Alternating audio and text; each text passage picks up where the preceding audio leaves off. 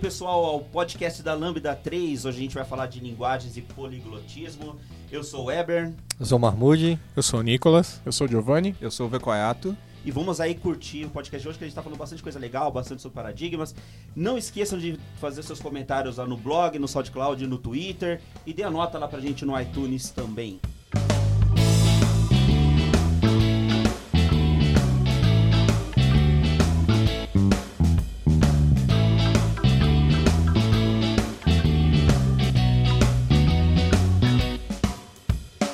Bom, eu só conheço uma linguagem e eu não quero saber de outras linguagens. E aí?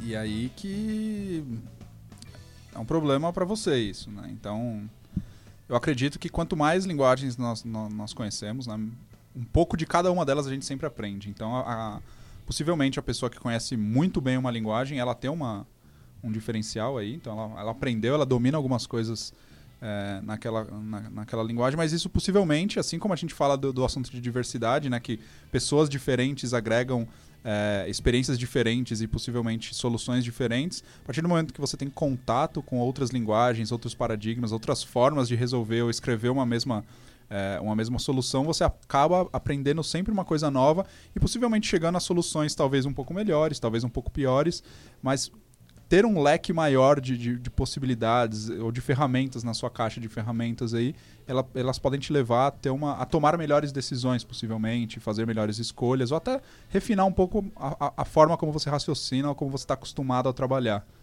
Tá, então o ideal seria que a gente aprendesse sempre mais de uma linguagem.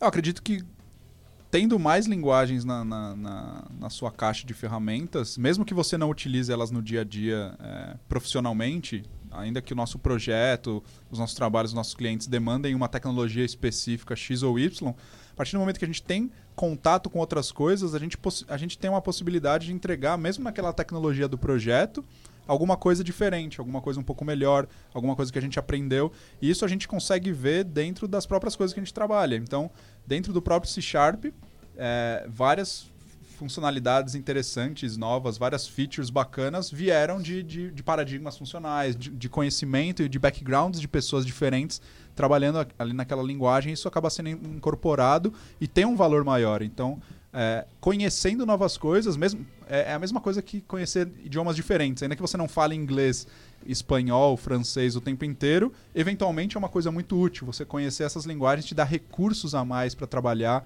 e, e, e para passar pelas situações do dia a dia.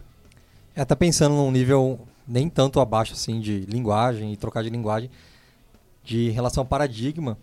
É, às vezes você consegue ver só de você usar um framework de outra linguagem e você vê a API dele, você começa a ter ideia de tipo, pô, eu curti a forma como eu uso essa, essa API aqui e seria legal se tivesse um port disso para a linguagem. Então, por exemplo, eu vejo isso muito no, no mobile com o Xamarin.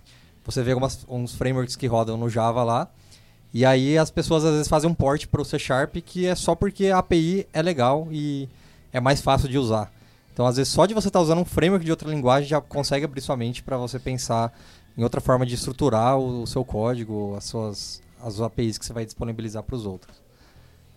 É isso, é, isso é bastante legal. O C Sharp, por exemplo, né, que é o, o que eu domino hoje, depois a gente vai falar cada um acaba trabalhando, mas o C Sharp, por exemplo, não, não é, a princípio, uma linguagem é, funcional, mas ela tem algumas características que a gente pode usar de funcional. É, e já foi interessante de você ver como que a gente pode fazer uma determinada coisa no funcional e a gente consegue aplicar com o Lambda algumas coisas no, dentro do C Sharp e isso ajuda pra caramba. Então ter essa visão de como que é feito determinada coisa num, numa outra linguagem, num paradigma, serve de exemplo para que você vai fazer daqui para frente. Legal. E se a pessoa ela é, ela gosta de uma determinada linguagem, ela está satisfeita com aquela linguagem é, é, só conhece uma linguagem, o é, que, que ela, ela deveria mudar? Ela deveria aprender outra coisa? Por onde que ela vai? É, acho que, como o Koyato falou, a questão de saber mais uma linguagem te dá mais de uma possibilidade para resolver um problema. É, e, tipo, acho que o melhor caminho é começar a estudar coisas parecidas é, para te deixar numa, num nível de conforto ok no início, né? Então, por exemplo, você pegar livros, por exemplo, você conhece C Sharp e pegar algo que VB. tem uma mudança. Começa com VB. Ou com VB. Não, mas é não. é verdade, a gente tá brincando, mas não, é, não, não faz muito sentido que é, uma pessoa que ainda está começando, que ela tá no C Sharp, se ela começar no. Se ela for pro VB, vai ficar fácil para ela. Porque é um, pelo menos muda menos. É um novo. É, é um novo. uma nova linguagem, mas é, o mesmo ambiente de desenvolvimento. São, todo o resto ela já é conhece. só o dialeto que muda. É o né? dialeto que muda. É uma mudança bem pequenininha, mas é um começo, né? E, e isso já vai te agregar um certo conhecimento de alguma coisa, né? As coisas funcionam diferente no VB. É, o, o que eu acho muito interessante é porque, ok, você está você tá confortável em uma linguagem. E eu gosto de analisar isso de, de, sob algum, algumas óticas. É, a primeira delas é, um, eu gostaria de. Quando, quando eu penso em conhecer uma linguagem diferente ou, ou ampliar o número de linguagens que eu conheço, e, e conhecer, eu, tô falando de, de simplesmente, sei lá, ler um pouco a documentação daquilo e fazer um- alguns testes, algumas brincadeiras e tudo mais. Não precisa ser necessariamente colocar algo em produção. Mas quando eu penso em, em procurar, pesquisar algo novo e, e conhecer algo novo, eu penso de, de- com alguns pontos de vista em mente. O primeiro, eu gostaria de ter o controle da minha carreira profissional. Então, se eu conhecer mais coisas, eu tenho condições de escolher para quais empresas eu vou trabalhar, em quais projetos eu vou atuar e coisas desse tipo. Então, o mercado não me guia. Eu consigo é, decidir para onde eu vou, o que eu vou fazer. Então, ter um controle maior da minha carreira, eu acho que é alguma coisa que me interessa bastante.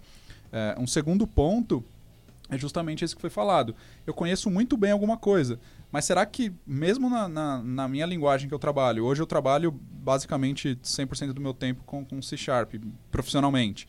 É, mas será que só conhecer C Sharp me torna um profissional melhor? Se eu fizer C Sharp todo dia, todo dia, todo dia, eu vou ficar melhor ainda em C Sharp? Talvez sim, talvez não. Mas a partir do momento que eu começo a olhar para outras coisas, eu percebo que eu fico melhor no C Sharp. Eu começo a, a, a questionar o meu código com uma bagagem e uma experiência muito maior. Então eu começo a entregar código na linguagem que eu já domino, na plataforma que eu já domino, de uma maneira diferente. Eu, eu começo, eu tenho, eu amplio a, o meu grau de criticidade com aquilo que eu estou entregando. Então eu começo a entregar coisas com maior valor. Vocês sabem um, um próximo salto qual que seria, né? Você, mantendo o mesmo ambiente de novo, você dá o salto para F Sharp. E aí, ferrou, né? Porque daí a gente tem uma mudança que não é trivial. Apesar da gente estar ainda, de repente, dentro do Visual Studio ou de um Visual Studio Code, né? A gente, .NET, né? Mas a gente ainda tá... A gente tá agora num lugar completamente É um diferente. A- a- paradigma totalmente diferente. é, a linguagem não tem absolutamente nada a ver mais, né? E F Sharp, para quem só conhece C Sharp ou VB ou Java, parece coisa de doido, né? Sim. Não dá pra. Assim, chega no ponto onde você não entende. Você não entende o que está Você acontecendo. não entende. O, o, O VB, você, você consegue ler um, um- fluxo ali de um, de um programa, um, um, um- uma- um método, uma classe, alguma coisa. Você entende, por mais que você fale, ah, ok, eu não conheço essa keyword, eu não conheço isso daqui, mas você entende o que está acontecendo Sim. ali. É, Quando o- você muda ali, é. O, o F Sharp, assim, mesma coisa se você está no Java e vai para Scala. O Scala, apesar Sim. de ser bem funcional também, né, e é uma das principais características dessa linguagem, é, ela, ela é uma linguagem que você entende, né? É, é, é, vamos lá, é, não é tudo talvez, né? Mas quando você olha para F Sharp mesmo, é um negócio que assusta, né? E quando você não está acostumado, então eu diria o seguinte: é, F Sharp já é um salto tão grande que você tem que estar muito bem preparado, porque ele vai ser bastante frustrante, né? É, se você não tiver realmente de- é, dedicado, né? Para fazer é, todo o esforço que você vai precisar fazer para entender essa linguagem. De repente é mais fácil para você mudar de plataforma e ir para um Java, né? Ou ir para um Ruby, por exemplo, que aí a gente já tem uma, ou- outras coisas interessantes, é, é, porque você vai, vai, ser, vai ser mais familiarizado com, é, com Java vindo de um C Sharp, você vai aprender coisas de é, ambiente de execução, de plataforma novas, que isso também é muito le- legal, apesar de não ser uma linguagem tão diferente, né? Sim. Mas pro F Sharp é uma mudança gritante, você tem que estar de realmente coração preparado. É, eu tiro, eu tiro por base comigo, assim. é, Eu sempre comecei a desenvolver com, com C Sharp e, e profissionalmente atuo desenvolvendo com C Sharp.net. E alguns outros amigos começaram a desenvolver com F Sharp ou alguma outra linguagem funcional e quando eu vi aquilo, olhou assim pra mim e falou: Nossa, o que, que é isso? O é, que, que tá acontecendo, né? E eu fiquei com vontade de, de desenvolver em F Sharp, mas aí eu fui olhar e fiquei bem, bem assustado com o ambiente e, e essa questão de não entender nada. Então eu fui para outros caminhos, é, tentei sair do meu nível de conforto, ali minha zona de conforto, e ir para uma outra linguagem um pouco mais tranquila, tipo um Groove. E, e já notei uma, uma evolução bem alta assim no, no dia a dia. Acho que o, o primeiro passo é bem importante. Qual? Então, na verdade, a gente, esse primeiro passo qual que é? É, é você, na verdade, desenvolver a, esse espírito de aprendizado, né? Sim. Desenvolver essa curiosidade, certo? Eu tenho uma pergunta pra vocês, já que vocês estão falando de linguagem e tal. Qual a opinião de vocês sobre a pessoa aprender uma pseudolinguagem para aprender um paradigma novo, por exemplo? Eu não curto, não. Eu acho que eu prefiro, assim, é, hoje está tão fácil montar um ambiente de execução é, com Docker ou com, com o que você quiser. Geralmente é um one-liner que você, que você roda lá, que eu acho que vai para a linguagem direto. Eu, eu não curto a ideia, não. O que, que É, vocês acham? O, o que eu penso sobre isso é. Eu, eu sou. Eu não sou uma pessoa que geralmente vai a fundo na. na- eu, que eu, eu não entro em todas as camadas ali para entender o que está acontecendo na execução. Eu não vou até o bytecode, eu não vou até o IL, eu não vou até esse ponto. Então, eu, eu gosto de entender na- um pouco na prática o, o que eu estou fazendo ali. Então, eu gosto de ver um pouco de resultado e tudo mais. Então, para mim, o, o, o meu processo de estudo, de aprendizado, ele envolve muito eu, eu ter o desejo de fazer alguma coisa, eu usar alguma coisa e eu, eu ver, colher alguns frutos disso. Se eu estou ali escrevendo no, no, no papel de pão, para mim não tem muito resultado, porque eu não, eu não tenho um entregável para mim mesmo. Assim. Então, geralmente, é isso que o, que o Gigi falou. É, hoje em dia é tão simples montar um ambiente e várias linguagens têm os try online, então você consegue programar geralmente na, na página da própria linguagem. né? Então é, é, é- é muito difícil hoje para mim, mesmo agora que eu estou estudando funcional e coisas do tipo, eu não tenho tido uma barreira de é, ah, eu vou aprender um monte de teoria aqui, eu vou usar uma pseudolinguagem, um, um, um, um, um pseudo funcional e depois eu vou porque eu, eu acho que aí eu só crio um obstáculo a mais. Porque eu me impus um monte de teoria, e aí quando eu for para a prática, não adianta, você tem que aprender a API da linguagem, porque aprender um- uma linguagem no básico que ela é. Ela tem as operações ali aritméticas e tudo mais, mas fora isso, é a API da linguagem. Aí você tem que descobrir como é que você trabalha com, com listas, você tem que descobrir como é que você trabalha com dicionários, como é que você faz todas aquelas coisas, quais são as keywords. Então, é, criar uma outra barreira para depois superar e chegar numa segunda barreira, para mim parece um pouco inefetivo. Você já fez isso, Moody? Não, é que tem um livro, a gente está estudando funcional agora, e tem um livro que as pessoas recomendam bastante, que é Programação Funcional através de cálculo, cálculos lambda, lambda, Lambda cálculos. cálculos. Isso. E aí, pelo que a gente entendeu, é uma pseudolinguagem, mas todo mundo recomenda aquele livro para você pensar funcionalmente, que é para você mudar de paradigma e tal. E aí, é um livro muito recomendado, eu queria saber justamente se vocês acham que tem valor você aprender uma linguagem, um- uma pseudolinguagem. Cara, eu aprendi funcional com o Eric Meyer num curso do Channel 9 que ele tem sobre Haskell, que é muito, muito legal.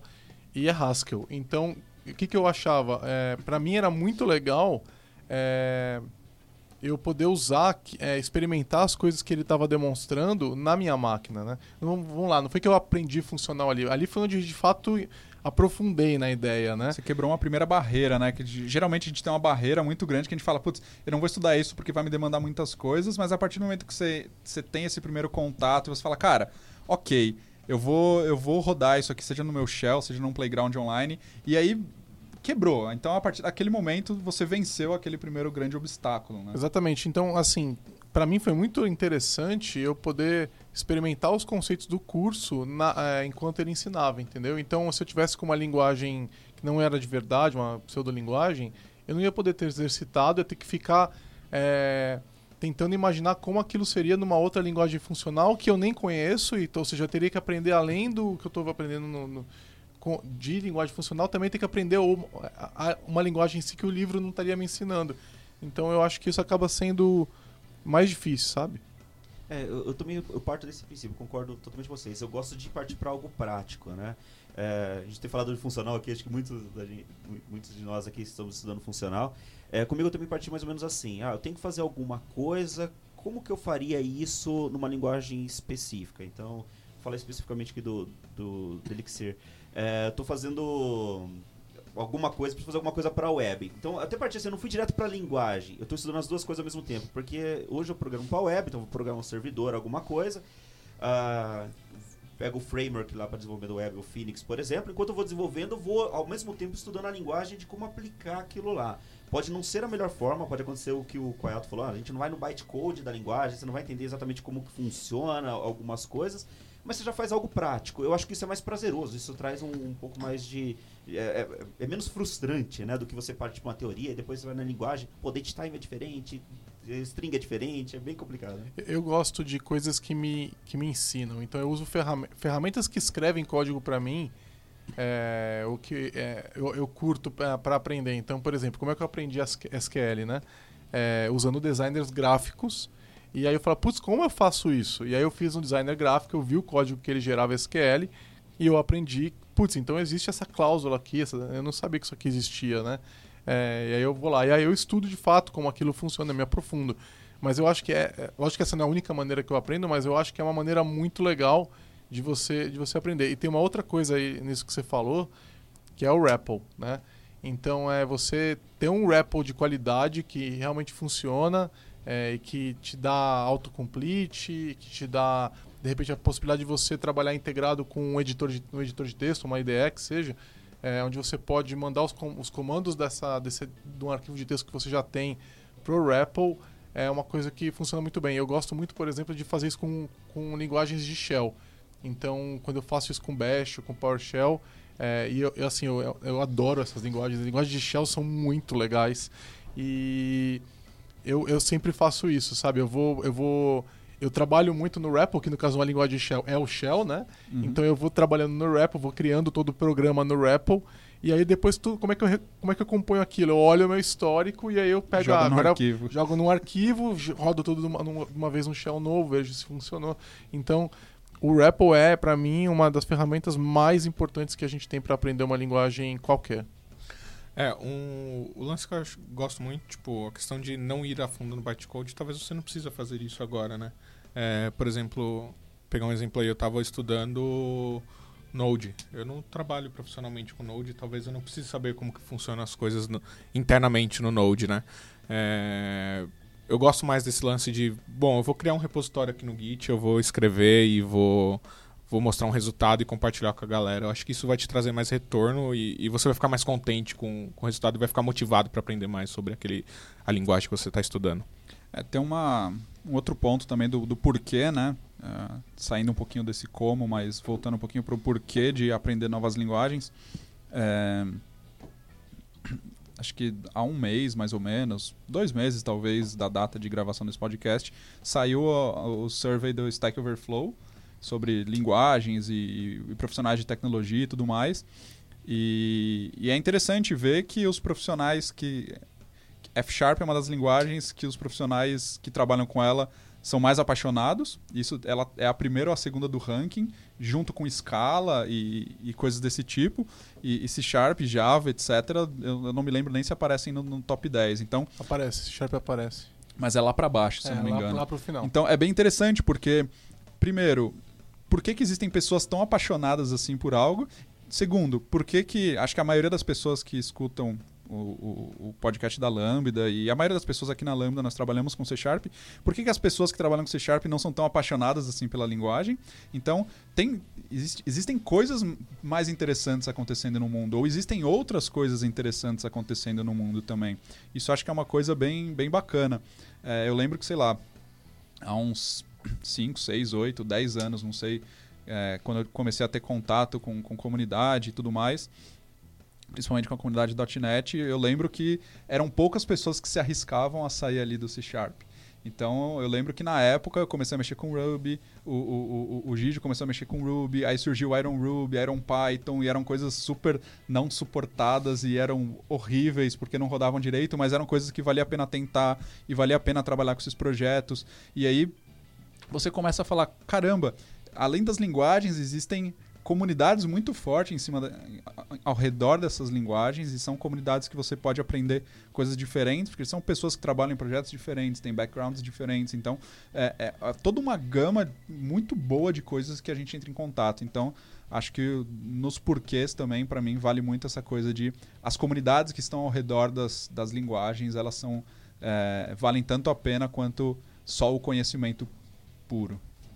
E elas funcionam de maneira diferente mesmo, essas comunidades, né? É engraçado como a maneira deles se encontrarem, a maneira né, de organizar os eventos, é tudo diferente. São Cada- tribos diferentes. São É, tribos são- são- diferentes. são aquela coisa de tribos urbanas, ao redor de cada linguagem, cada tecnologia e tudo mais, existe toda uma, uma tribo, existe toda um, um- um- uma forma de, de, de se comunicar, de, de, de, trabalhar, de agir, de como se encontram de fato, como se organizam, como discutem, como as coisas evoluem. E uma coisa interessante é, é que sobre as, é, as linguagens é, menos, menos comuns, talvez muitas dessas linguagens menos comuns elas estarem no topo das linguagens mais amadas do, do Stack Overflow, eu acho que tem muito a ver com o fato de que provavelmente a maioria dos desenvolvedores tem que lidar com código é, que tem problema na sua linguagem do dia a dia, né? Porque a gente, cara, aquele negócio, né? Vocês já viram? Muitos escritores falam isso, né? Que ele- o livro é apaixonante no começo, mas quando você tá para terminar, ninguém mais aguenta ver o livro, né? Você quer mais é se livrar dele, nunca mais você quer olhar pra cara dele, né? E eu acho que isso acontece com a gente como é, desenvolvedores, porque se você fica muito tempo é, numa aplicação, é, ela tende a, a carregar uma complexidade que vai tornar o- a manutenção dela mais difícil e, e você vai ter que lidar com bugs emergenciais, isso vai ser, vai ser uma experiência que não é muito prazerosa. Então, isso vai tirando um pouco do prazer da sua linguagem do dia a dia. Pode ser que você pegue um cara que está. Então, se você trabalha com, com C Sharp e você está às vezes cansado e tal, é, trazer um cara de uma linguagem de um Python, por exemplo, para trabalhar, ele vai vir super empolgado. E talvez se você for trabalhar com Python, você vai trabalhar super empolgado, mesmo que o sistema de Python que você está mexendo também tem um monte de problemas, Sim. né? Porque é uma Você não conhece. é, né? exatamente. Você não É uma conhece, coisa nova, é uma uma coisa experiência nova, nova. tal. Então eu acho que isso acontece. Então por que a gente tem uma carga maior emocional aí, até às vezes de ódio, né? Com as linguagens mais comuns, eu acho que é muito por causa disso. É muito difícil você pegar. Meu, Java tem aí, a gente tem 20 anos de Java. Né? Mais de 20 anos Mais de de 20 Java. anos já são Mais de 20 30 anos de Java. anos. Não, calma. Não tem 30 anos, é década de 90. Então, a gente já tá indo para os anos 20 2020, anos, 20 cara. anos, é, 20 e poucos anos. O, o- o- imagina uma- os sistemas que tem escritos em Java, né? Imagina o, o- a- da manutenção dessas aplicações. Sim. Isso deixa as pessoas frustradas, cansadas, e aí elas o Java começa a não aparecer mais lá. E aí eu acho que tem muito esforço dos designers dessas linguagens de manter elas novas, né? De oferecer novas capacidades. E nisso Java, por exemplo, está falhando muito, né? Não, é, não a comunidade Java, né? Talvez até a gente possa dizer que é a comunidade de Java, mas quem mantém o Java hoje está deixando ele envelhecer, né? Então, e a gente, por que, que o C Sharp está lá no alto ainda, né? A gente tá, o C Sharp continua ainda entre as top 10, top 15, eu não lembro exatamente. Mas é, eu, eu dou ao, ao fato de que a linguagem não parou, né? A gente tá, vai ter aí é, é, pattern matching acontecendo no C Sharp Tupla, né? agora, tupla.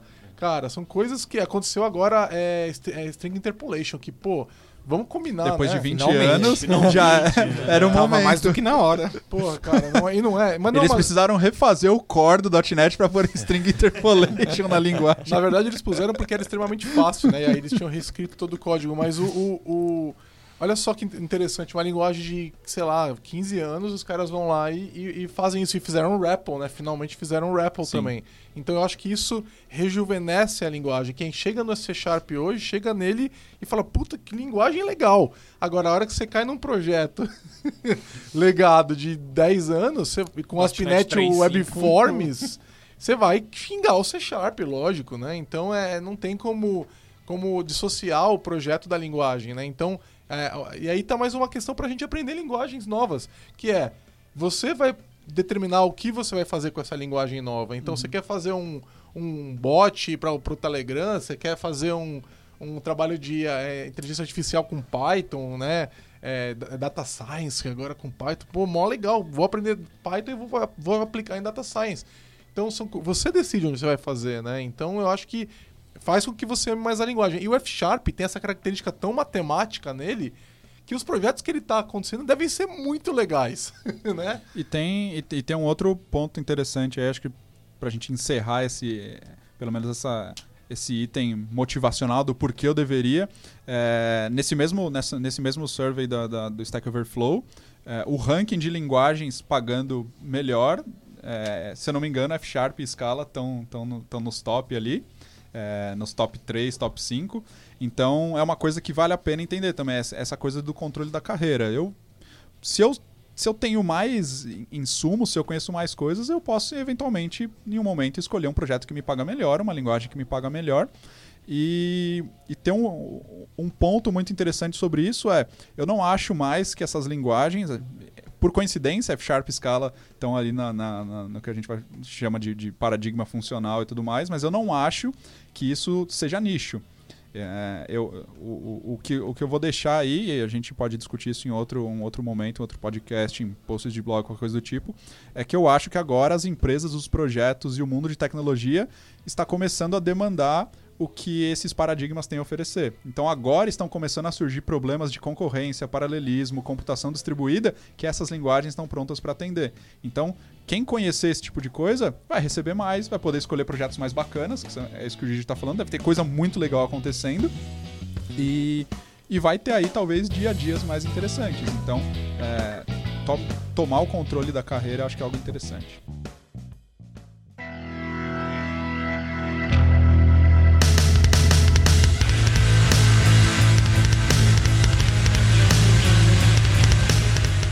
Vamos então é, sugerir algumas linguagens que a gente entende que as pessoas que estão nos ouvindo é, não conhecem ou deveriam conhecer. Vai, vamos lá, não que elas não conheçam, mas o que, que vocês acham? Que linguagens vocês sugerem para quem está ouvindo a gente que, é, que, que vocês gostariam que essas pessoas conhecessem? Vamos começar ali pelo web, pelo, pelo Weber, vamos lá.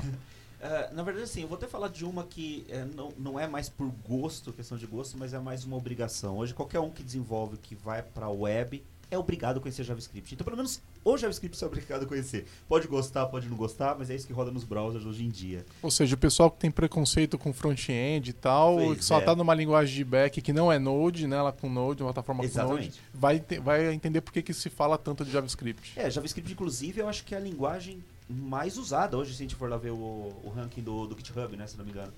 É, tem o Node por trás, mas não é pelo Node, né? Ele é mais usado por causa do front de fato. Então você vai desenvolver para web e você é obrigado já a conhecer JavaScript, isso não tem jeito. Então você vai ter back-end de qualquer outra coisa, né? Qualquer outra linguagem de server, mas eu acho que Possivelmente Não, JavaScript também. possivelmente JavaScript também. o Node. Aí não se aplica a você, assim, É, exatamente, não se vai se aplicar a vocês, vai ter uma, conhecer uma linguagem só. Mas pelo menos essa aí é, é obrigatório, né? No meu ponto de vista, não tem como fugir, você vai ter que fazer uma coisa de JavaScript. Aproveitando o gancho aí do JavaScript e sobre aquilo que o Nicolas falou, de pegar uma linguagem que seja parecida, eu acho que é interessante também, as- às vezes, as pessoas que querem começar a testar uma linguagem nova, pegar uma linguagem que seja, por exemplo, ah, eu quero aprender JavaScript, mas eu trabalho com uma linguagem que é estática. Então, você tem o TypeScript que vai te ajudar a fazer a transição um pouco mais fácil para você. Então, você vai ter todas as, as características do JavaScript, mas você não vai ter aquele choque de uma vez, assim, que do nada você estava numa linguagem que era totalmente estática e fortemente tipada, e você vai para uma linguagem dinâmica, fortemente tipada e Bagunçada. bagunçada. Onde um mais um Quando é uma não string. é- É, então eu acho muito legal essa proposta dessas linguagens que o povo chama de superset, que é você pode programar JavaScript puro lá dentro, que ela vai continuar sendo um programa TypeScript, ou você pode começar a testar essas coisas novas e aos poucos você vai começar a fazer a transição ser mais, mais suave. Assim. É, essa que eu vou falar acho que é mais por gosto, assim. Eu, eu acho que Ruby, eu tenho um certo encantamento por Ruby, assim. Eu acho a linguagem bonita e a forma que ela trabalha também as gens e tudo mais. Então acho bem interessante saber Ruby, conhecer se você puder. Eu vou sugerir Clojure. Eu acho Clojure uma linguagem muito legal. É um dialeto de Lisp, né? Para quem já mexeu com Lisp. É, e para quem gosta de parênteses também, porque tem, muito, tem muitos parênteses. né? Você de repente tem que procurar o código ali no meio dos parênteses, mas é uma linguagem funcional que é, é, hoje funciona em Java, né, na JVM, e tem também um, um transpilador para JavaScript que por algum motivo eles mantêm ainda o transpilador escrito é, em Clojure também, você precisa de JVM e tal instalado na tua máquina para poder fazer a transpilação lá, o que é terrível para mim, tinha que ser um ambiente totalmente Node, mas é, tudo bem, bota num Docker assim você não tem que ver o Java, mas o o eu acho que, aliás, isso vale se você odeia C Sharp, bota no Docker e você não tem que ver a, a .NET CLR também, vale para para quem não para quem não gostou da- do comentário, mas o eu acho que a, a linguagem é muito legal. É, ela tem macros, ela é muito, muito funcional. É, é- a- mais, é, a- um mais é uma função, cara. O mais não é uma, Sim. não é um, um operador assim, sabe? Então é, os testes que eles fazem, é, eles usam macros e eles usam funções. Meu, é muito interessante. É, eu nunca pus em produção nada, foi um estudo que eu fiz por um bom tempo e eu acho a linguagem muito bonita. Ah, eu vou falar duas linguagens. É, Uma, uma delas que, que eu acho que todo mundo tem que aprender aí, que é o, o que o Nicolas falou, eu acho que é muito interessante ter uma ideia do Ruby. É, ele tem features muito interessantes, como metaprogramação e tudo mais, mas já que ele já falou, ok. É, eu acho que Python é uma linguagem que vale muito a pena aprender, conhecer, estudar um pouco mais e brincar. É, seja no REPL, seja fazendo scripts. É, eu gosto muito de fazer crawlers quando eu estou xeretando em linguagens, então eu faço crawlers e dá para fazer um crawler em qualquer linguagem. E aí você fica trocando, porque um crawler é um, um monte de scriptzinhos daquela linguagem, e aí você pode ficar trocando de linguagens com o mesmo crawler. Então Python acho que é uma coisa interessante. É, acho que eu já coloquei em produção um, um, sistema de deploy, na verdade. Então eu, eu fiz o meu, o meu workflow de deploy utilizando o Slack e, e, e um servidor rodando Flask com Python. Então é, eu já tenho algo em produção em Python, mas eu acho que vale a pena conhecer. Tem saído do, do mundo acadêmico e tudo mais, e, e tem ganhado bastante tração, tem sido interessante. E aí a menina dos olhos da vez, Ah, que é, vem, que é- que é- que é- Ah, que é- quem, quem adivinha? O Elixir, Tem que é, o Elixir, que é uma linguagem funcional é, que roda em cima da VM do Erlang, é, criada e iniciada pelo brasileiro, pelo José Valim, que é core, core committer do Rails.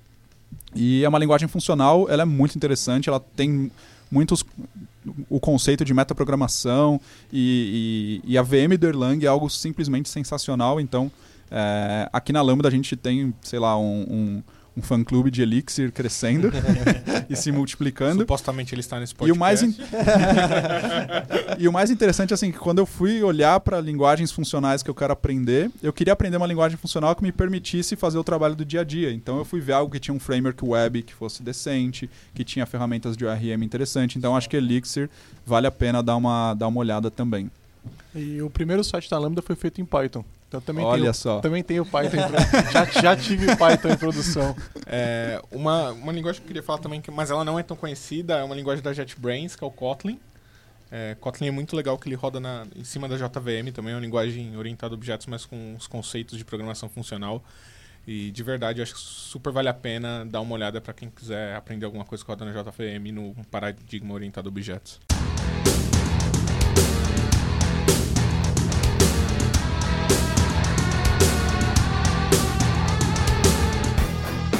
Queria saber então qual é a linguagem que vocês ainda não viram e que tá no radar de vocês pra estudar, porque, cara, você ouviu falar isso e você falou, putz, isso aqui deve ser muito legal, eu quero pôr a mão e eu ainda não pus, mas eu.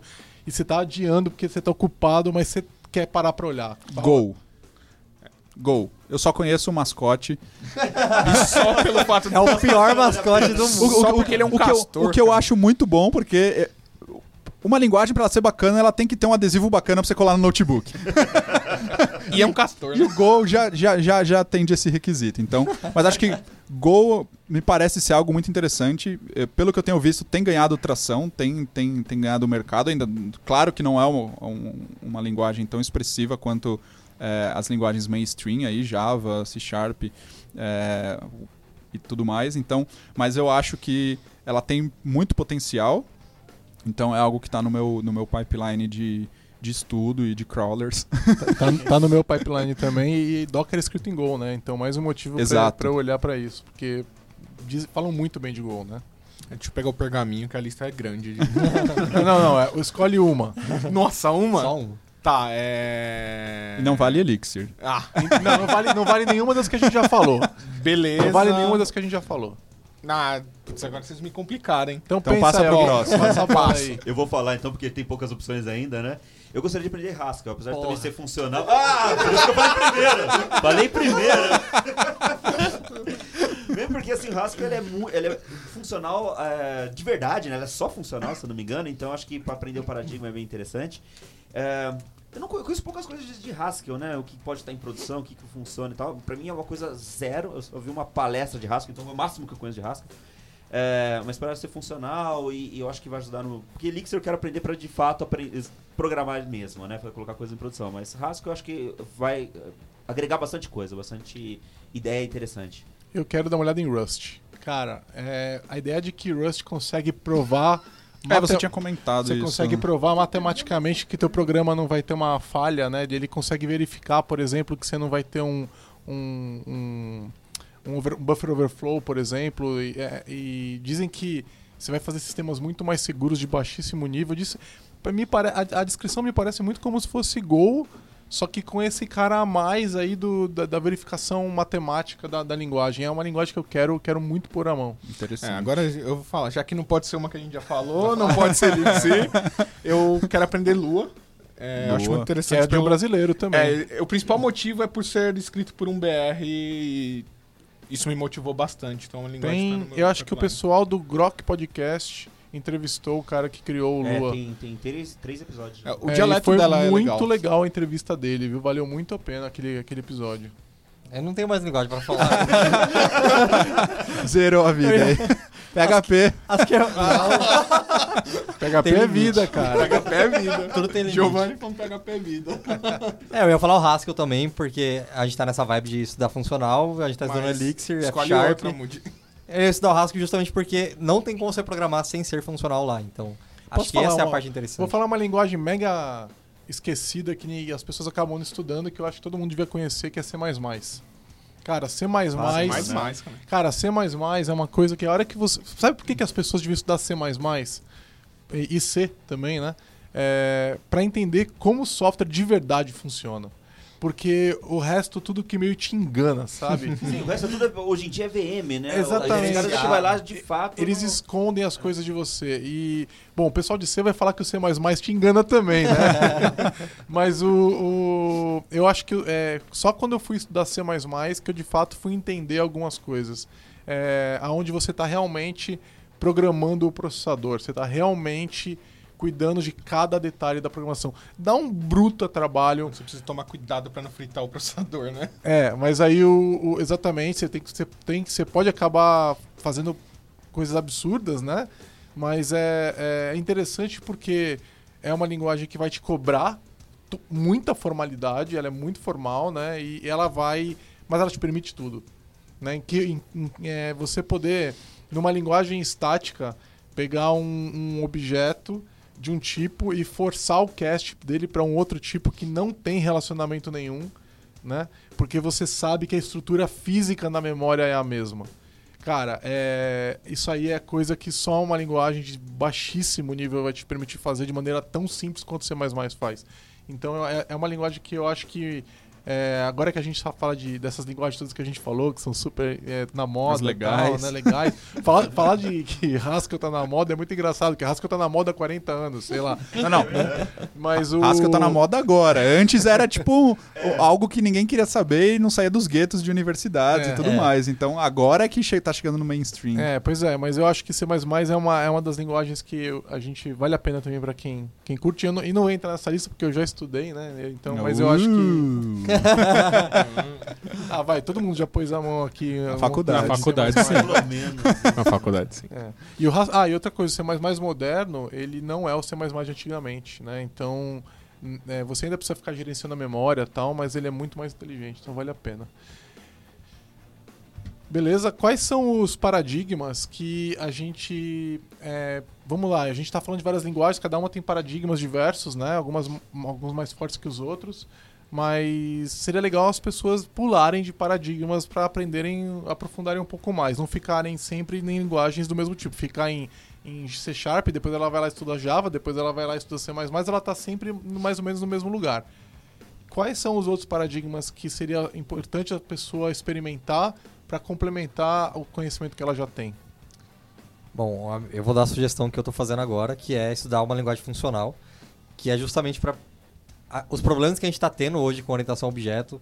A linguagem funcional traz algumas soluções para isso. Então, é, a gente está cada vez mais com sistemas distribuídos que a gente precisa escalar e aí e sempre dá o problema de e agora tem um problema de concorrência para resolver.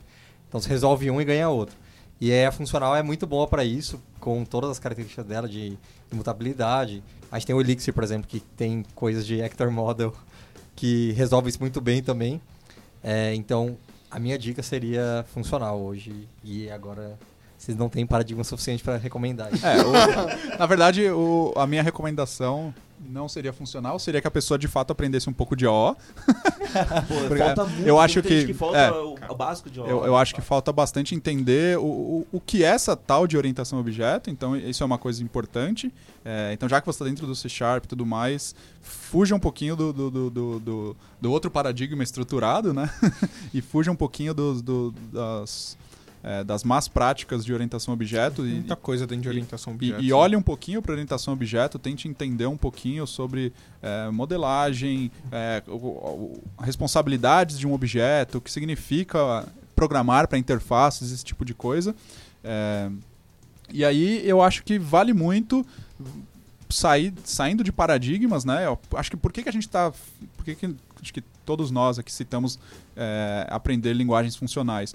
Porque os problemas de tecnologia hoje são muito relacionados a isso. Então a gente vai ter uma facilidade se nós conhecermos um pouco disso. Então pular para um paradigma funcional é interessante. E do que a gente tem falado aqui, Haskell, eh, Clojure, Scala, Elixir, o próprio Erlang. Então são coisas que vão te colocar em contato com isso. E, e- então, mesmo que você esteja dentro do, do, do- do C Sharp, você fala, ah, ele tem coisas funcionais aqui, você não está pensando na maneira funcional. Então, eh, pular para esse outro paradigma é uma coisa interessante. Mas aí acho que uma coisa que o Gigi falou que é bem legal são linguagens que são scriptadas ali, são linguagens que rodam no shell, são linguagens que hoje em dia também estão muito, muito em alta, muito na moda, porque nunca se falou tanto de DevOps como se fala hoje. Então, você nunca, nunca se fez tanto script de deploy e de build como se faz hoje. Então, automatização de processos, automatização de rotinas é, e, e uma série de coisas demandam isso. Tanto para quando você vai falar de servidores e coisas desse tipo, quanto na sua máquina. Então, acho que a gente está cada vez mais entrando num mundo onde o Shell. O Shell invadiu o Windows agora, né? Então, agora tem Shell do Linux no Windows. E, e ficou bom pra caramba isso. Então, é, acho que vale a pena dar uma olhada também em- em- nesse tipo de coisa. O, o que, que é scriptado? O que, que é scriptar? O que é fazer um script de uma. De uma é, em uma linguagem aí, algo que vai rodar e vai resolver um problema, vai executar uma vez, vai executar várias vezes, colocar ali um script no cron e fazer umas coisas assim. Então acho que vale também olhar é, todos esses problemas que a gente está falando de concorrência, paralelismo, não sei o quê, no final eles vão cair em umas demandas de infraestrutura que você vai ter uns scripts que vai te resolver a vida aí. E o interessante dessa questão de script é o seguinte, né? Acho que praticamente todas, não são todas, vai, mas as linguagens que a gente discutiu agora podem ser scriptadas. É, e no Linux isso fica ainda, ainda mais fácil, né? Porque ele tem o hashbang lá no começo, lá que você pode basicamente escrever o código e, e o, o Linux vai encontrar um interpretador para você lá de acordo com o que você colocou. Mas é, é interessante porque você pode escrever um script em JavaScript, com Node, você pode escrever um script em Python, em Ruby, em Elixir, em C Sharp, inclusive Um pau né? né? em Java, em PowerShell, em Bash. Então todas essas linguagens são também linguagens de script. Então você normalmente não vai pensar. é, Na verdade, o Java eu não sei, hein? Deve dar de algum jeito. Eu sei que o C Sharp dá. né? O C Sharp agora tem um, uma- um executor de scripts, né? Então é, você pode, assim, putz, eu vou precisar fazer um, um binário aqui, um executável é, rápido. Você não precisa compilar aquele código. Você pode simplesmente escrever aquele código, botar um hashbang no Linux e aquilo é um script que vai rodar. Então você não precisa escrever o script em Bash nem em PowerShell. Né? Você pode simplesmente escrever ele em JavaScript. E não precisa, todo daquela, não precisa daquela, de toda aquela cerimônia de um projeto, né? De, de- de- e, e- criar toda uma estrutura de um projeto, você simplesmente joga o código dentro de um arquivo. E um ou- arquivo de projeto que você gosta tanto, Exato. né?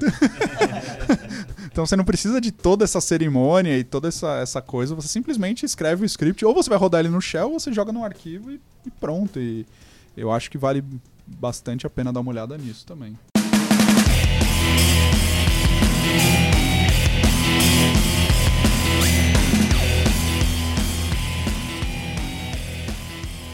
A gente tem uma divisão aí no mercado, e parece que as pessoas meio que se odeiam às vezes, entre linguagens estáticas e linguagens dinâmicas, né? É, alguém quer explicar um pouco a diferença e é, se a gente deveria aprender uma ou a outra, ou então uma é melhor que a outra? É, Na verdade, eu acho que elas resolvem problemas diferentes, né? É, Acho que, como o Weber disse, você, se você programa para web, você precisa saber JavaScript, então você vai aprender uma linguagem é, dinâmica, né? Mas uma linguagem tipada também é muito bom. Você não tem alguns outros tipos de problemas que você tem no JavaScript. com Uma linguagem tipada, por exemplo, é, type off de um objeto retornar string do, do tipo. Mas eu, eu acho que sim, você deveria aprender as duas e efetivamente elas vão te dar é, benefícios. Tá, o que, que é uma linguagem dinâmica? É uma linguagem sem tipos? É isso? É. Toda linguagem dinâmica tem tipagem fraca? Tipagem forte é igual a linguagem estática? Tipagem fraca é igual a linguagem dinâmica? Boas perguntas. Abre o Wikipedia aí, ó. Não sei, Eu não calma aí, sei o deixa eu que pesquisar aqui. na literatura. JavaScript tem tipos, né? É int, string. Não tem int, é number. É number, é verdade, é number. Not a number. Não tem, não Number, tem, não verdade. tem long, int, não tem, é tudo number. Tinha esquecido disso. Lembra que, ah, inclusive, a questão de a, a escala matemática lá, eles usam, eles usam a, é, a escala de float para tudo, né? Então as Sim. somas nunca são exatas Sim. no JavaScript, né? Você divide um negócio por 3, depois multiplica por 3, ele fica outro número. Sete. É bizarro. Mas então, são, são coisas diferentes, né? Ninguém vai se arriscar? Manda bala. Aí vê qual, aí vê qual é a ata. Nem tinha na pauta isso. Não, tá ali, ó. Estática, dinâmica, pô. Né? Ah, isso era mais pra discutir as linguagens desses tipos, nem era pra entrar nos, Tá, então vamos lá. nessa guerra. Vamos ver se a gente chega num acordo, porque isso é, isso é guerra mesmo, né? Sim, sim, sim. Civil sim. War. É, vamos lá. Linguagem dinâmica. é, vamos lá. Vou, vou- vou começar uma outra polêmica aqui. O que, que é duck typing? Nossa. Quem, quem, quem, Se age como um pato. quem sabe falar a anedotinha aí do. Se vira aí, Moody. É? Se age como um pato, se anda como um pato, é um pato. É isso aí. Algo então, assim. duck typing é é- era a ideia de que se um determinado é, objeto é, se comporta de uma, de uma maneira que você espera, então não importa o tipo que ele é, desde que ele faça o que você quer, certo? Você pode usá-lo naquele contexto. Exatamente. Então, é, é muito usado para falar de linguagem dinâmica, né? Então, eu quero... Eu não, eu não, não me importa é, é, o tipo que tenho aqui na minha mão, né? Desde que ele, ele tenha esse comportamento. Então, linguagens dinâmicas têm essa, caracter- essa questão do duck typing é uma das principais características de uma linguagem dinâmica, certo? A gente pode dizer isso. Sim? Sim. Sim. Você não precisa necessariamente lidar com o tipo, desde que de algum momento você, você inclusive consiga verificar se aquele, se aquele objeto faz o que você quer. Então você não, você não, é, você não restringe pelos tipos, você restringe mais pelo, pela API que aquele objeto te, te oferece. Outras questões de linguagens dinâmicas é que é, geralmente os, os tipos eles são abertos, né? Geralmente, Sim. né? Então você pode mexer no tipo. Né? Então você pega Ruby ou, ou JavaScript, você pode pegar um objeto e tirar um método dele. Né? Você pode pegar um objeto, não é nem a classe daquele objeto, é o objeto mesmo, e colocar alguma coisa nova lá, mudar o tipo de uma, de uma variável. Né, que você pode ir lá e pôr a mão naquilo, né? E aí, é, é, numa linguagem estática, você não consegue fazer isso, né? É, aí entra o com grandes poderes, vem grandes responsabilidades, né? Porque é muito fácil você começar a fazer um monte de gambiarra que Sim. seu código vai ficar uma bagunça e impossível de dar manutenção. É, e acho um- que esse é um ponto que, as, que eu também enxergo de diferença entre linguagem estática e dinâmica. Eu acho a linguagem, mas isso é eu, pode ser uma limitação.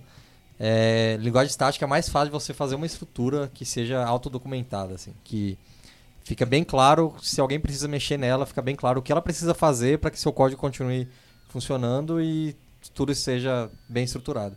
Eu não tenho essa facilidade hoje com linguagem dinâmica. Eu não sei se isso é possível a partir de alguma coisa, eu nunca me aprofundei muito em linguagens dinâmicas. Então talvez tenha como, mas hoje eu me sinto mais confortável fazendo esse tipo de código em linguagem estática. É, você, não, você perde um pouco a segurança do compilador, né? Você não tem aquela segurança, a segurança estática que o compilador vai te dar. Então, o seu programa, ele nem compila, ele nem roda, ele nem executa se, se você fizer alguma coisa desse tipo, né? Se você chamar um, um- um método em, um, em uma, uma variável ali, um objeto que ele não tem aquele método, porque aquele tipo não tem aquele método, ou ele não é do tipo que se espera, não compila e você não tem, não tem código. Em uma linguagem dinâmica, não. Você pode escrever qualquer coisa, você pode escrever A igual a 1, A ponto pular, e o seu código vai rodar. Ele vai quebrar naquele momento se A não puder pular, problema porque é que- um talvez não pule. Mas o seu código vai rodar. Então, você tem algumas, eh, algumas outras responsabilidades, e aí a comunidade que lida com, com. que trabalha com linguagens dinâmicas e tudo mais, eles têm uma cultura muito interessante, que é uma cultura de testes muito maior do É que a nossa. falar. A, a comunidade JavaScript, por exemplo, tem uma cultura de testes muito forte, Olha, que é uma linguagem dinâmica. É, o, naquela. o- o problema. É. Então, o- a questão do JavaScript é que ele começou a ser tratado como linguagem muito recentemente, né? Mais quando, ele- quando começaram a surgir. é, quando começou a surgir o uso dele no, no- no lado do servidor e quando começaram a surgir os grandes frameworks, né? Porque até então era alguma coisa que você dava um alert na tela e, e simplesmente isso. Mas a partir desse momento, a cultura de testes começou a, começou a crescer, porque é, é isso que o Moody estava falando. Qual é a sua segurança? Como é que você autodocu- como é que você documenta o seu código? Através de testes. Como é que você garante que o, o, o seu A igual a 1 e A pular vai funcionar? Através de testes. Então. Então, senão só vai descobrir isso na hora que estiver rodando, né? Então. E não vai rodar, vai quebrar.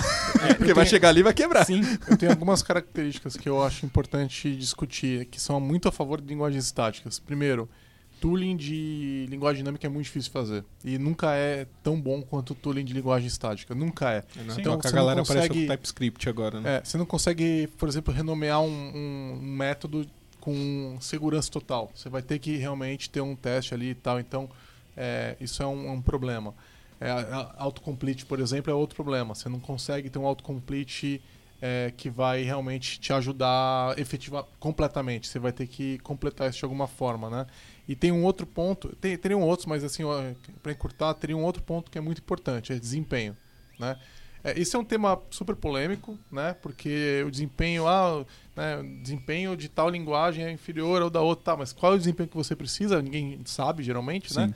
Mas é, existe um gargalo evidente de desempenho para uma linguagem dinâmica, que é o fato de que o, o compilador vai ter que estar o tempo todo tendo que verificar se aquele tipo tem o, método que você está chamando. Você consegue ter mega otimizações. O V8 faz isso, por exemplo, com JavaScript, é super rápido, super interessante. Ele percebe que aquele tipo é aquele tipo mesmo, não vai mudar e consegue tratar aquilo quase como se fosse estático, né? Mas tem um limite, né? Então a gente nunca vai ver uma linguagem como um JavaScript ganhando de desempenho de um, de um Java, por exemplo. Nunca vai acontecer. Porque o Java é capaz, o compilador do Java é capaz de otimizar de formas que o do JavaScript simplesmente não pode, né? Então, Vamos listar algumas é, que eu acho que, é, que, a, que a gente dessas que a gente falou, de linguagens estáticas. É C Sharp, Java, C++, Kotlin, Kotlin, Elixir. Elix, Elixir é, é estática, né? F. Sharp. F Sharp. Tá compilada na estática, hein? Então, mas ele é. Ele é...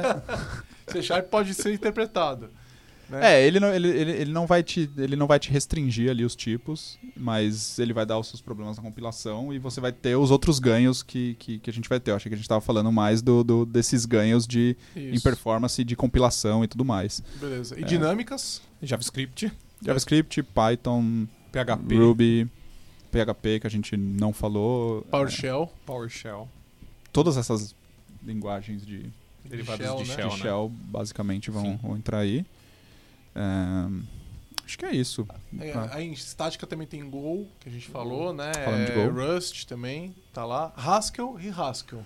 Haskell Faço é a menor dinâmica, né? ideia. Haskell é dinâmica. não conheço. Não, Quem quer Haskell- aprender Haskell aí é o Weber, ele que, ele que olhe. O máximo que eu vi foi uma palestra, então. E não prestou atenção, né? Depois atenção na palestra, então não sei se ele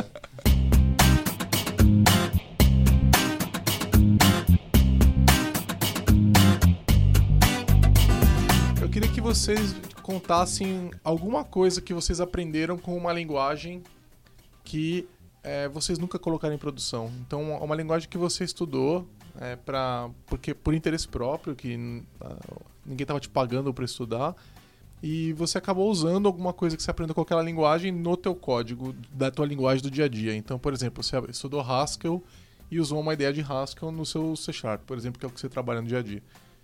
Já aconteceu isso com vocês? Contem aí. É, Bom, eu não sei exatamente se, se, se esse é um exemplo válido, mas. É, para quem tá escutando, a gente não tem tempo pra pensar. O Giovanni simplesmente achou que era uma pergunta boa pra fazer pra todo mundo assim de sopetão. Tá na Mas- pauta ali, ó. Eita! É, mas eu acho que o- o- o- estudando um pouco essa- minha relação com o funcional, ela vem há muito tempo e essa é, recentemente é que eu realmente tenho me dedicado para estudar isso um pouco mais. Mas olhando para isso, todos esses conceitos de, de de map reduce e de trabalhar os dados assim. É, eu nunca coloquei nada em produção em uma linguagem funcional de verdade, né? Não vou falar de JavaScript, é, porque nem é tipo uma linguagem na real. E ela nem é funcional de verdade, né? tipo, é um é um aglomerado de coisas lá, mas é tipo e, mas isso me ajudou muito quando eu tive que trabalhar com coisas como o, o MongoDB, que, que traz esses conceitos, né? Então você não tem ali as coisas que, que, que, que você tem no, no no, no, TSQL, né? Então você tem que fazer os, seu, os seus map reduces na mão. Então, é, conhecer uma linguagem funcional quando eu fui trabalhar com essa outra tecnologia, que é uma tecnologia de banco de dados, já me deu o, o, o entendimento de como fazer isso daqui. É, e trabalhando com linguagens scriptadas também, é, e, e, fazendo essa coisa de crawler e sempre aprendendo uma, uma linguagem nova, eu aprendi a olhar para o meu código para tentar deixar ele o mais enxuto e significativo possível. Porque fazer um crawler geralmente vai te, é, vai te fazer escrever ali, sei lá, umas de 10 a 50, 60 linhas de código e depois de um dia você não sabe. É tipo regex. Você não sabe o que está acontecendo. Então eu aprendi a escrever código enxuto e, e, que fosse do mesmo, ao mesmo tempo legível. Assim. Então eu tenho tentado aplicar isso ao máximo possível no, no meu dia a dia. E é por isso que eu amo expression bodies no, no C Sharp. É uma das características de linguagem funcionais, né? Serem mais é, coesas, né? Serem muito mais expressivas e, e menores, sucintas, né? Sucintas, né? objetivas. Só eu vou falar? Eu queria falar de uma linguagem de programação que eu vi recentemente. Saiu a Beer, né? Já viu? Nunca pus nada em produção com a Beer. Mas é verdade, interessante que isso o pessoal. Cara, o cara cria uma linguagem. Mas é interessante, eu acho que pra você aprender o conceito de como se cria uma linguagem de programação, como você gera o token, né? Eu acho que é um negócio interessante. Então o pessoal cria uma linguagem. Mas tem if, tem else, tem while, tem coisa. Tá, mas não foge da pergunta, não. Eu esqueci não, a pergunta. eu esqueci a pergunta. Eu falei o beer aqui, mas esqueci a pergunta. Eu já esqueci a pergunta. O que, a que, pergunta é o que, que você aprendeu com uma linguagem que você nunca colocou em produção, que você usa no dia a dia? Com Vou que... dar um exemplo de novo do Elixir aqui, então. Elixir tá dominando o nosso coração. É, quando a gente começou a estudar Elixir, a gente viu a máquina virtual do Erlang lá e aí a gente viu, aí eu vi o Hector Model. Tipo, eu já tinha ouvido falar alguma coisa dele com Aka, mas foi só quando eu realmente comecei a estudar que eu vi o poder disso. E até a gente começou a procurar outras coisas. A gente encontrou o Microsoft Orleans, que usa o Virtual Hector Model. Mas foi uma coisa que eu achei muito interessante e claramente dá para encaixar isso em produção em vários lugares, mas ainda não tive a oportunidade. Eu aprendi com Haskell. É, na verdade, assim, não foi só com Haskell, mas é, a ideia de programação reativa. Eu estava estudando, eu ouvi falar, eu vi o que, que era, daí eu fui estudar o Eric Meyer, daí eu fui ver o tal do curso, daí eu aprendi Haskell e aí eu fui atrás. Aliás, programação reativa é uma coisa que explode sua cabeça, né? Total. É, é, eu, toda vez que eu falo sobre isso, eu lembro desse fato, porque é, é, é realmente é um negócio, é um conceito muito interessante e está presente em um monte de linguagem, mas é lógico que é muito mais fácil fazer com uma, com uma linguagem funcional, né? Então eu, é, o Haskell foi muito legal. É, eu vou falar de mais uma, eu já pus em produção, acredite se quiser, que é Boo. Né? Boo. É, então eu vou roubar um pouco na pergunta. Boo é uma linguagem do, da, da CLR, .NET, né? Escrita, ela parece Python tipado para .NET. Tá? Também por um brasileiro, né? Também Rodrigo Bambu, que é um cara... Brasileiros fazendo linguagens da hora. O erro é. Nossa, eu gostaria muito que o Rodrigo atualizasse, o Rodrigo Bambu atualizasse o Boo para rodar no Core CLR. Imagina que coisa linda o, o, já moderno e tudo mais, né? Porque ele, ele era. Ele foi um cara que fez tudo numa época onde ninguém estava fazendo, né? Ele fez coisas incríveis que. É, hoje ele, ele hoje ele ainda seria bastante revolucionário. Lá atrás você nem imagina, né? Já tinha os conceitos de macros, né? Tinha, tipo é, é, isso que eu ia falar. É isso que eu ia falar que eu aprendi, que era a ideia das macros que é tipadas. O cara criou macros tipadas, que, por exemplo, no C++ você tem macros, mas basicamente a macro do C++ é substituição. Né? Então ele vai substituir um texto por outro, depois vai compilar. As macros do Bu são macros tipadas. Então ela fala assim: eu espero esse, esse parâmetro, depois esse, depois esse. Se você não, não entregar, ele não compila. Então, é, C++ compila qualquer coisa e depois vai explodir lá na frente, né? O, o, o Bu não. E isso eu aprendi com o Bu. Eu aprendi, e ele criou... É, tem mais de uma maneira de você criar uma macro no Bu. E eu, tem uma delas que é muito fácil, que ela é bem expressiva. Né? A outra ela mais mexe na AST, lá para você montar é um pouco mais complicada. E quando eu descobri isso, eu falei, nossa, isso aqui é lindo, né? O, por exemplo, no, o, o using no C Sharp é uma palavra-chave e tem um tratamento especial do compilador. O using do bool é uma macro. Né? Então ele vai, ah, eu espero um tipo de disposable, olha lá, ele está esperando um tipo de disposable, ele vai verificar isso na compilação, e aí ele vai fazer o try catch, vai fazer o dispose no finally. É, é, isso tudo é uma macro. Então, quando eu aprendi aquilo, eu falei, nossa, eu preciso muito de metaprogramação. É metaprogramação em C Sharp, em metaprogramação em .NET. Tipo, isso é muito incrível. É muito incrível e toda vez que eu vou pra Redmond, eu peço pro Anders fazer, pelo amor de Deus. Olha o Bu, tá pronto. E, e, eu falo do Bu, ele faz uma cara assim, sabe? Porque é uma coisa que o cara fez mais de 10 anos atrás, né? E até hoje a gente não tem isso numa linguagem mainstream no .NET. E eu, eu, Rodrigo, se você estiver ouvindo a gente, atualiza o Bu aí. É, eu acho, eu falei a brincadeira lá aquela hora, mas é, o, eu não conheci Haskell, né? eu quero estudar, quero aprender um pouquinho dele, mas é, é vendo essa palestra que eu vi sobre que era sobre linguagem funcional, era então mostrava alguns códigos em Haskell. É, ele fazia um paralelo com o C Sharp, o que a gente consegue fazer com lambdas e coisas desse tipo no, no C Sharp. Foi bem interessante porque acho que mostrou algumas formas legais de se fazer, de se trabalhar com com, uh, com, com, funcional dentro do C Sharp, né? Vamos fazer essas coisas de modo que seja lazy load, né? Coisas desse tipo. Assim, é, é, foi bem interessante. Eu acho que tem uma noçãozinha de como melhorar um pouco funções dentro do próprio C Sharp, olhando essa, esse conceito aí do, do Haskell.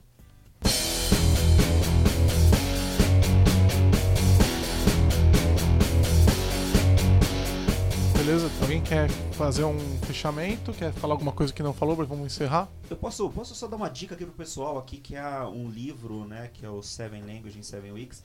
É, esse livro é interessante também que a gente gosta bastante do Elixir, né? Já, todo mundo já percebeu. Mas o, o, José Valim, né, que é o brasileiro, também criador do Elixir, ele falou que foi esse livro que inspirou ele a, a procurar linguagem, a fazer a linguagem, o, o Elixir. E é um livro que ele fala, claro, sete linguagens de programação. Então, o primeiro fala de Clojure, Haskell, Prolog, Scala, Erlang, Ruby e I.O., né? É isso? Essa I.O., né?